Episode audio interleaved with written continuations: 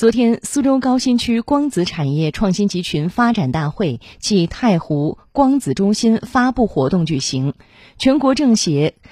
教科卫体委员会副主任曹建林、科技部副部长邵新宇视频致辞，省委常委、市委书记曹路宝出席活动。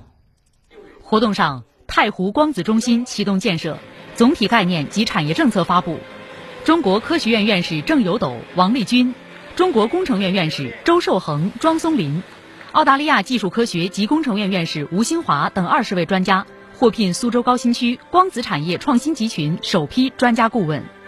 曹建林在致辞时指出，苏州作为国内产业发展高地，建设太湖光子中心有基础、有条件、有优势，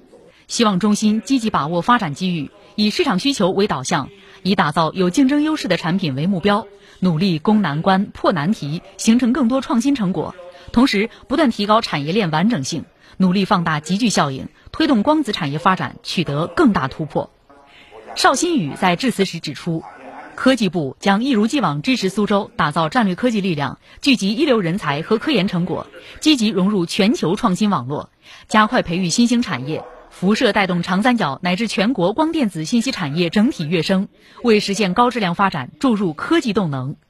活动上，苏州半导体激光创新研究院启用，由苏州长光华新光电技术股份有限公司与苏州高新区联合共建，致力于引育半导体激光领域的高层次人才和产业化项目。太湖光子产业投资基金、先进激光创新中心等院所平台、高功率飞秒激光器等科技项目现场签约。基金总规模一百亿元，首期十亿元，重点围绕光电子产业进行投资布局，助力建设太湖光子中心，打造中国光子产业科创新高地。市领导潘国强、张乔、张东池等参加活动。